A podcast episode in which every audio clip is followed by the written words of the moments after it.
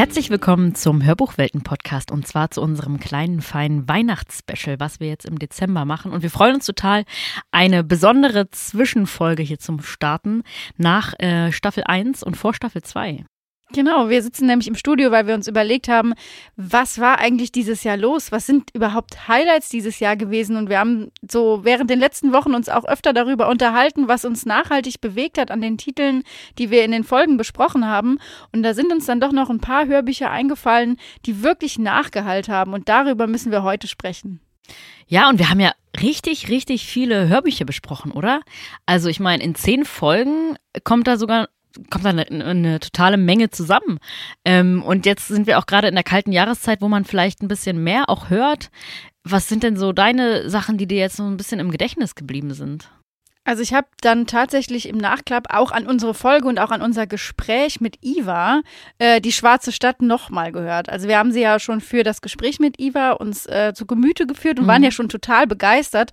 Aber die Insights, die Iva mit uns geteilt hat, die fand ich wirklich spannend und es hat mich auch diese ganze, sag ich mal, diese ganze erste Staffel von der Schwarzen Stadt in einem anderen Licht hören lassen.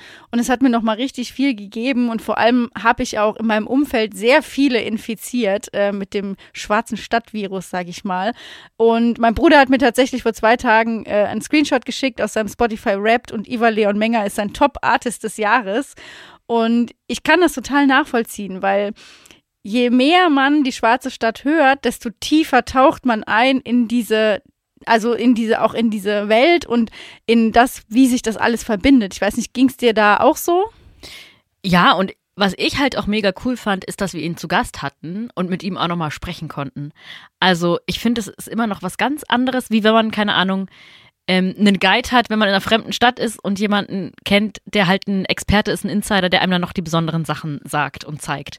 Und so fand ich, hatten wir das Glück, mit ihm irgendwie sprechen zu können. Und ähm, er hat uns, glaube ich, echt nochmal ein bisschen Zusatzcontent geliefert. Äh, dadurch hat man das echt nochmal ganz anders gehört, oder?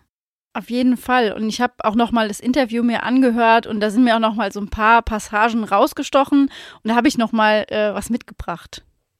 Wir sind ja zu zehnt und jede Folge ist von einem anderen Autor, Autorin geschrieben worden. Ähm, und immer aus der Ich-Perspektive. Das Konzept ist, dass man sozusagen eine Figur kennenlernt aus dem Kosmos und daraufhin habe ich dann auch den Sprecher oder die Sprecherin gecastet, dass es auf die Rolle passt. Also wenn ich einen 24-jährigen ähm, Vlogger habe, dann ist natürlich klar, dass ich auch eine Stimme finde, die das gut erfüllen kann. Und wenn ich einen 85-jährigen Dan habe, dann ist es natürlich auch ein alter Sprecher. Ähm, und das macht natürlich dann auch Spaß beim Anhören, damit man wirklich das Gefühl hat, da erzählt mir wirklich eine Figur, äh, was aus seinem Leben und in der Folge 10 fügen sich dann, fügt sich alles zusammen, wie so ein Puzzleteil. Und diese Insights fand ich insofern auch nochmal spannend, weil man, wenn man das hört, man hört ja die Figur sprechen und du erlebst das ja auch wirklich direkt aus der Perspektive der Figur, aber wie da der, das Schreiben mit dem Sprecher ineinander geht, das macht echt Spaß. Das, was Iva da erzählt, ist ja an sich ein sehr simples Konzept, aber die Art und Weise, wie das in der Staffel von Die Schwarze Stadt durchgezogen wird, das hat mir beim zweimal Hören auch nochmal richtig imponiert, weil du fängst eine neue Folge an und du hast bei jeder Folge so ein bisschen die Angst, ob du mit der Figur so warm wirst, wie du es vielleicht mit der letzten geworden bist. Also gerade dieser Sprung von der ersten Folge äh, im Dschungel in Brasilien zur zweiten Folge, habe ich echt gedacht, so, okay, diese Figur, die da erzählt hat, die war mir so nah und die hat mich so mitgenommen. Ich muss mich ja jetzt erstmal auf eine neue Figur einstellen, aber das geht so einfach, weil einfach Sprache, Sprecher, Thema, Figur so ineinander greifen und dann diese zehnte Folge, wo alles zusammenkommt und dann auf einmal in deinem Kopf alles explodiert, das fand ich nochmal richtig, richtig gut. Und anscheinend ging es ja nicht nur mir so. Wir haben euch ja gefragt, was sind eure Jahreshörbuch-Highlights? Und die Schwarze Stadt war auf jeden Fall ganz hoch im Kurs. Und umso schöner, dass wir das bei uns im Podcast besprechen konnten und Iva zu Gast hatten. Ein totaler Erfolg. Und ähm, was ich auch richtig gut fand, was so mein, eines meiner Highlights war von Staffel 1, war der Titel Dunkelgrün fast schwarz. Ähm, ich habe das schon vor einer ganzen Weile gelesen Und in Vorbereitung auf den Podcast habe ich das dann gehört als Hörbuch. Und ich hab, fand, das hat mir nochmal einen totalen Mehrwert gegeben, einfach ähm, das zu hören weil das eben diese Besonderheit war, dass dort drei Sprecher sind. Also ähm, es sind ja verschiedene Figuren, vielleicht nochmal ganz kurz, das ist eine Dreiecksgeschichte, die da erzählt wird, aber im Grunde ist es auch viel mehr als ein Liebesroman. Hört euch gerne nochmal die entsprechende Folge an zu dem Titel und das Besondere ist, sind hier vor allem die Sprecher. Und wir hatten in der Folge, in der wir es besprochen hatten, auch schon mal eine Hörprobe gehört von der einen Figur, ähm, heute können wir, glaube ich, nochmal die Zeit nutzen, eine andere Hörprobe zu zeigen. Und zwar von der Johanna. Das ähm, muss mir natürlich auch sympathisch sein. Ähm, die einfach auch das krass schafft, die Sprecherin, so diese direkte, kühle Art zu zeigen. Also immer wenn ich das gehört habe, ist mir total so der, die, die, die Gänsehaut gekommen. Also wie so ein, wie so ein Schauer. Und ich finde diese Kontraste so, so stark. Also es ist nicht nur gut geschrieben, es ist halt auch mega, mega gut gesprochen. Und ich finde dieses Hörbuch einfach unfassbar, also in so vielen Hinsichten literarisch und aber auch vom, von der Qualität des Hörbuchs einfach. Es hat mich auch damals, als wir es besprochen haben und in der Vorbereitung auf die Folge, total überzeugt, weil Du hast es auch schon vorher, so vor der Folge, total angepriesen und ich war echt heiß drauf, das zu hören. Und es war auch so, dass mich die Sprecher ja wirklich berührt haben. Also, das denke ich, haben wir ja bei allen Hörbüchern, die wir vorgestellt haben, über die wir gesprochen haben, äh, unterschiedlich stark trotzdem auch gemerkt, wie viel so eine Stimme ausmacht und auch wie sehr nahe einem eine Stimme gehen kann. Und gerade bei dem Hörbuch fand ich das extrem stark, wie alle drei Sprecher das gemacht haben. Ja, dann ähm, hören wir doch mal in die Hörprobe rein, die ich heute nochmal mitgebracht habe. Das ist die Figur der Johanna. Johanna wusste nicht, wie er hieß. Er war nie allein. Er hatte einen Freund an sich wachsen lassen, und sie gingen im Gleichschritt. Johanna konnte beide sehen, ohne Puffer.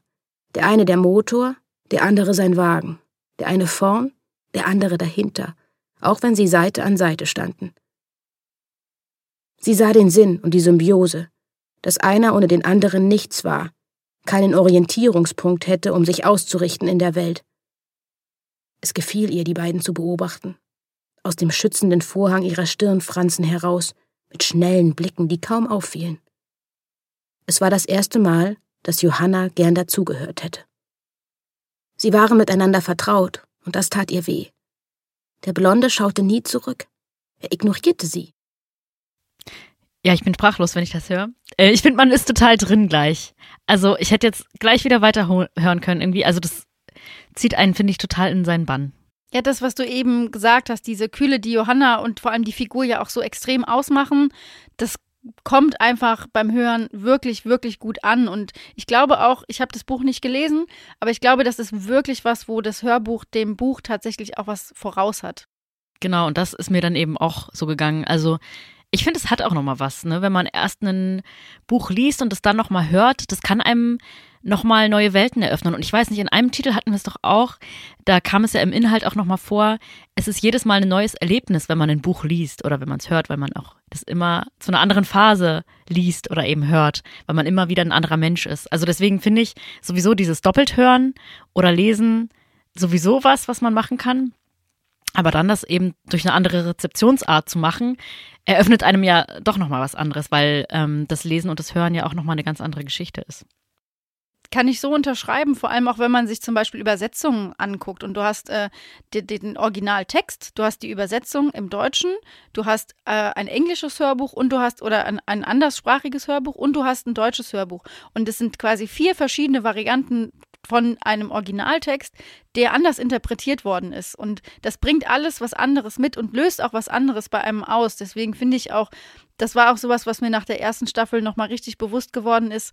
Bücher zu lesen und sie dann nochmal zu hören, das erweitert auch nochmal das Gelesene total.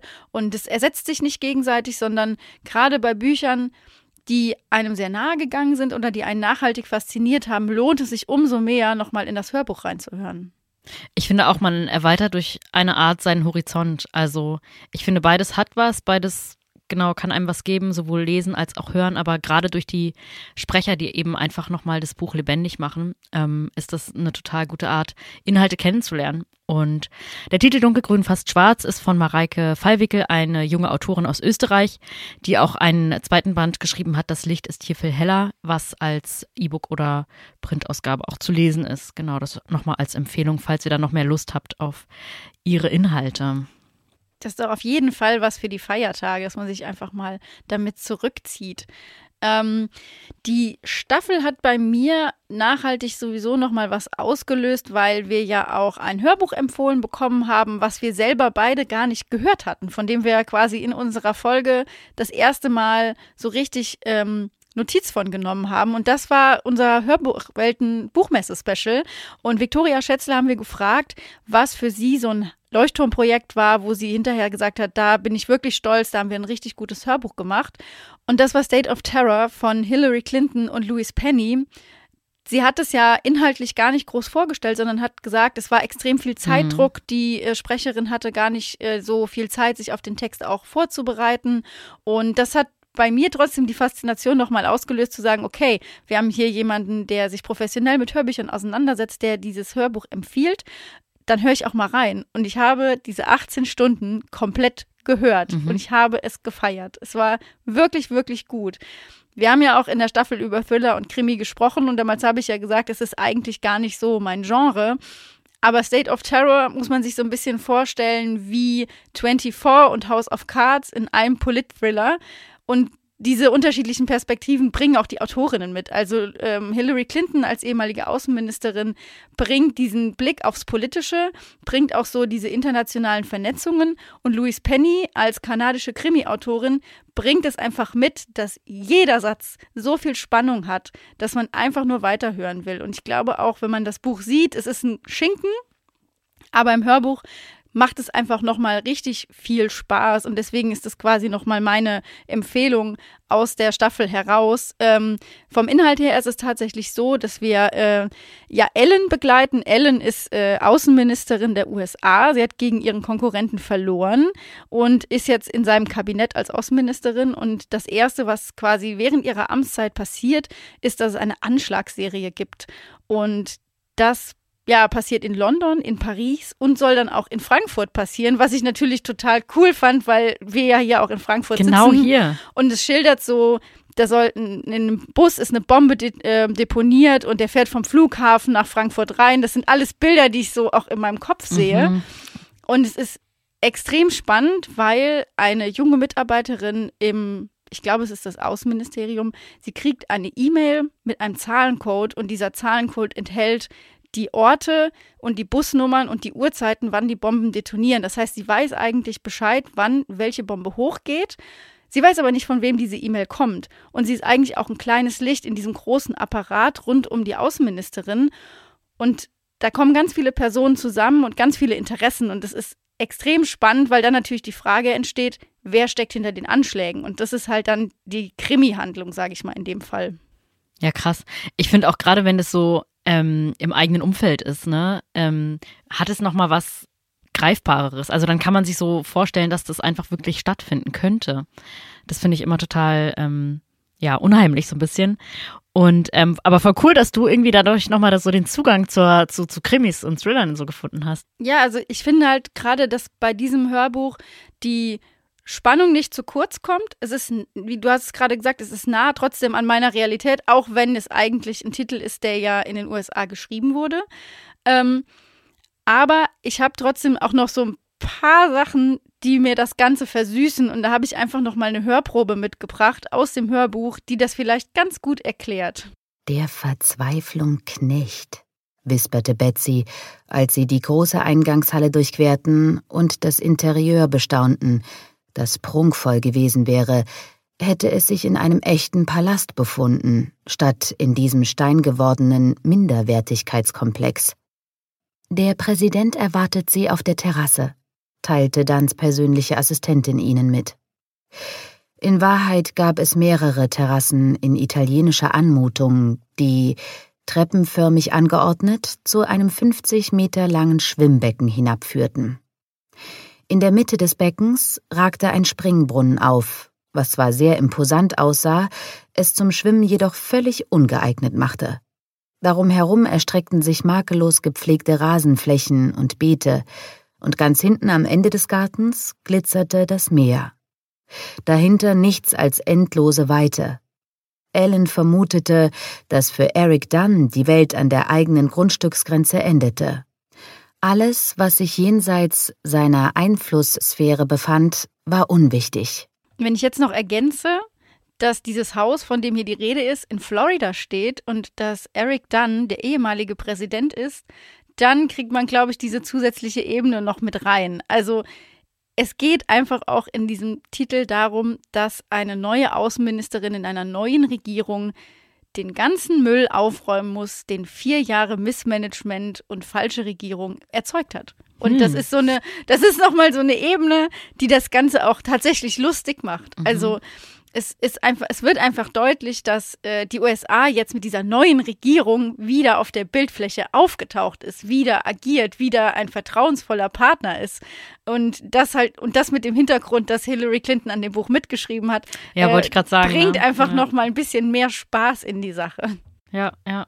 Ja, total cool, dass dir das so gut gefallen hat, vor allem, weil es ja nicht immer so ist, dass ähm, Politiker gleich schreiben können. Also, ähm, ja, und es gibt halt auch noch diese Parallele ähm, mit ihrem Mann. Also Bill Clinton schreibt ja mit James Patterson auch Krimis. Da kann ich aber zum Beispiel gar nicht sagen, die habe ich nie gelesen oder gehört, ob es da Parallelen gibt. Aber ich fand auch, dass die beiden weiblichen Autorinnen starke Frauenpower voranstellen. Also wir haben in diesem Roman viele starke Frauen. Wir haben auch wirklich starke Männer, also Duff Williams zum Beispiel als Präsident, der äh, auch nicht immer die einfachste äh, Aufgabe hat, aber drumherum sind einfach viele Frauen, die auch wirklich wissen, was sie tun und die haben auch ihren Platz und das zusammen mit der Innensicht von den Figuren, die man auch bekommt. Also ich bin total begeistert. Ich glaube, das hört man auch, weil ich so da in Schwärmen gerate, mhm. weil ich mhm. wirklich Spaß auch beim Hören hatte man lernt viel über die Figuren, weil sie viel auch von ihrer Innensicht erzählen. Und Charlotte Puder macht es so gut mit ihrer Stimme, die einen richtig nah an die Figuren ranlässt. Also ich glaube, dass das im Lesen auch Spaß gemacht hätte, aber ich durchs Hören noch mal viel näher an die Figuren rangekommen bin und deswegen verstehe ich auch, dass Viktoria Schätzle sagt, es ist ein Projekt, auf das sie stolz war, weil es ist wirklich wirklich ein richtig gutes Hörbuch und mit 18 Stunden, also wenn man über die Feiertage und zwischen den Jahren nichts zu tun hat, dann sollte man vielleicht einfach State of Terror hören. Und was ich auch nochmal cool fand, war einfach die Folge, in der wir darüber gesprochen haben. Also, wenn ihr das noch nicht gehört habt, das Buchmesse-Special ähm, fand ich persönlich war auch so ein Highlight von Staffel 1, weil es einfach total schön war, Gäste vom Studio hier zu haben und mit denen äh, wirklich auch live vor Ort zu sprechen. Das hat einfach, finde ich, nochmal richtig gut getan und war ein total guter Austausch. Und wir hoffen auch einfach, wir konnten euch da draußen vielleicht auch so ein bisschen erzählen, wie das so ist, ähm, wenn man eine Hörbuchproduktion macht und wie das für die Studios ist und so weiter. Da habe ich auch irgendwie nochmal total viel draus mitgenommen aus diesem Gespräch. So. Auf jeden Fall auch diese äh, die, der Einblick, den beide mitgebracht haben, der so ein bisschen unterschiedlich war. Und das fand ich auch, dass unsere Gäste viele unterschiedliche Perspektiven mitgebracht haben. Wir hatten äh, eine Autorin, wir hatten einen Sprecher und Synchronsprecher, wir hatten Eva als Audio-Only-Autor, äh, sag ich mal. Ähm, also wirklich viele verschiedene Blicke auf Audio. Aber ich weiß nicht, wie es dir geht. Irgendwie will ich da noch weitermachen. Ich muss auch sagen, wir hatten ganz, ganz viele Ideen und konnten leider nicht alle einbringen. Also ich finde, wenn man so einmal ins ähm, Überlegen kommt und welche Titel kann man besprechen und welche Themen, dann fällt einem immer noch mehr ein. Und ich finde auch, da ist echt noch einiges so zu kurz gekommen.